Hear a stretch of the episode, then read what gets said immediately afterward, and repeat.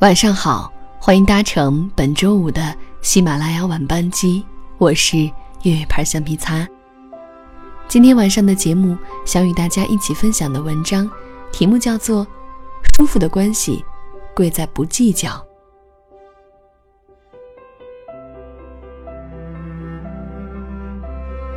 世上你我皆过客，何必计较那么多？记得有这样一句话。人生的高度不是你看清了多少事，而是你看清了多少事。而这其中最重要的四点，就是不在一些烂事上计较，不和家人计较，不和对自己重要的人计较，不和爱人计较。去年夏天的时候，我和一个项目的负责人去外地办事，当时我们正坐在车上赶飞机。当时我们正坐在车上赶飞机，突然有个人从马路边上跳过来，司机立刻踩住了刹车，所幸并没有人受伤，但是那个人却赖在地上，非说我们的车撞了他。很显然，我们遇见了碰瓷儿的。司机摇下车窗说：“让一让，我们赶时间呢。”对方见我们搭理他了，更是大声嚷嚷，吸引了很多人过来围观。负责人气不打一处来，打算下车去讲理，我们拦住了他，然后他从旁边门走了，留下司机处理。他在路上愤愤地说：“这种人真的太可恶了。”我安慰他说：“没有必要去计较，如果你跟他说话，他可能会抱住你的腿讹你一笔。飞机马上就要起飞了。”我们还有更多更重要的事情要做。其实，在这个世界上，难免会遇见很多烂事。他们的存在就像鞋子里的沙子，如果非要较劲，只会硌脚，不如把它倒出来。面对垃圾人，我们最好的应对策略就是不应对。你的时间比这种人贵得多。跟他们计较和纠缠，容易被他们拖入他们人生的泥潭里。有句话说得好，你永远不能战胜一个傻子，因为他会把你的智商拉到跟他一样的水平，然后用丰富的经验去打败你。而你要做的，其实就是努力向上，尽量避免与此等对，尽量避免与此等手段低劣的人纠缠。第二个方面就是我们要学会不和家人计较。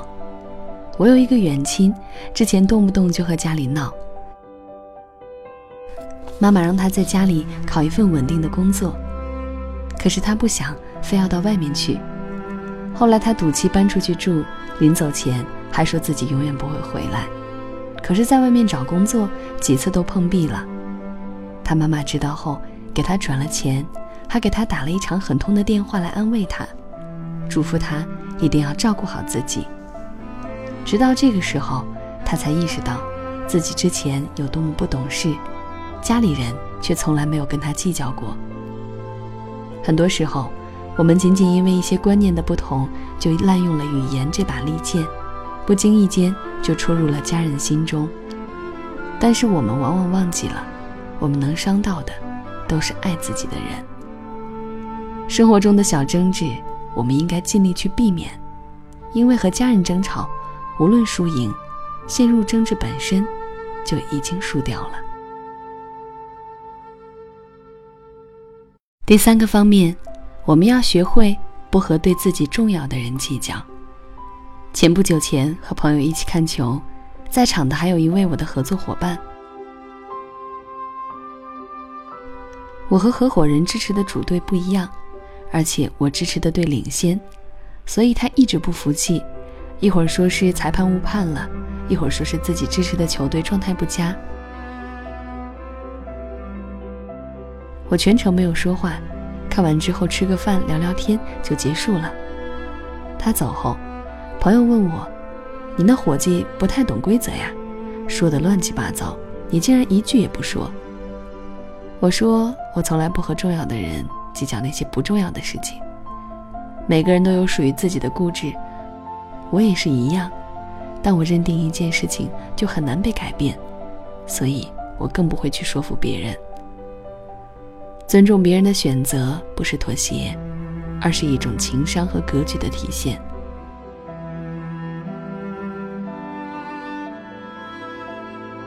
不要为了一些无关紧要的事去争执，破坏了重要的关系。那些无关痛痒的输赢，谁要，谁就拿去吧。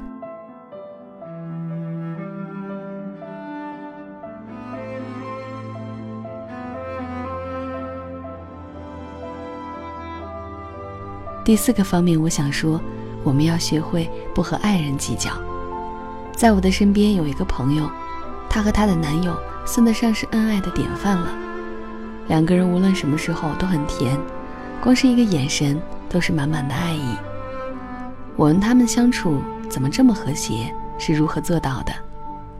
他告诉我，每一次有小摩擦的时候，男友都不跟她计较，无论谁对谁错，总是先服软道歉。情侣之间难免会有磕磕绊绊。通常女孩生气不是真的就不理对方了，而是希望对方能够在意自己，能够来哄哄自己。所以她现在很懂得体贴男友，不会因为一些小事去吵架。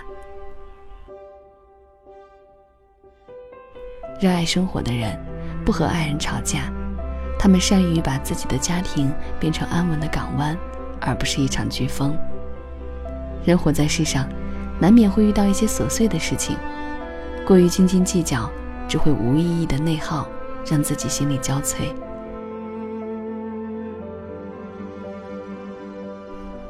无论是对待家人还是朋友，我们都没有必要为了一些鸡毛蒜皮和他们针锋相对，到最后只会伤了彼此的感情，也会让自己陷入更加孤独的境地。